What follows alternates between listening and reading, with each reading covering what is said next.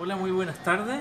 Eh, me encuentro aquí en Viña del Mar y quiero hacer algunas reflexiones eh, respecto a los cuatro niveles del liderazgo que habla Blanchard. Es bien interesante esa perspectiva y creo que puede ser eh, productiva para quienes quieren adentrarse en este tema. Dice Blanchard que el liderazgo tiene que ver con cuatro dimensiones o dominios. uno es el nivel del autoliderazgo, que se refiere al liderazgo de uno mismo. Nadie puede pretender liderar a otros si no se lidera a sí mismo primeramente. Y eso tiene que ver con algo que es bien sencillo, que es el autoconocimiento. Conocerse a uno mismo para ser capaz de conocer los lados luminosos y los lados más oscuros. Y entonces trabajar aquellas partes más oscuras.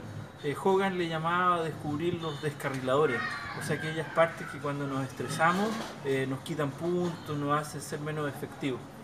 El segundo nivel es el liderazgo uno a uno eh, la capacidad que tiene un líder de conocer a la gente que lidera y establecer vínculos personales con cada una de las personas.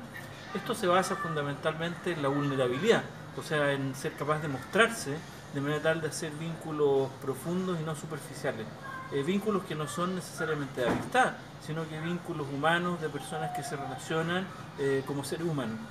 El tercer nivel le llama a Blanchard el liderazgo de equipo. Y esto tiene que ver con que las personas cuando actúan en grupo no se comportan igual que cuando se relacionan uno a uno. Hay dinámicas en los equipos de personas que son propios de los grupos humanos.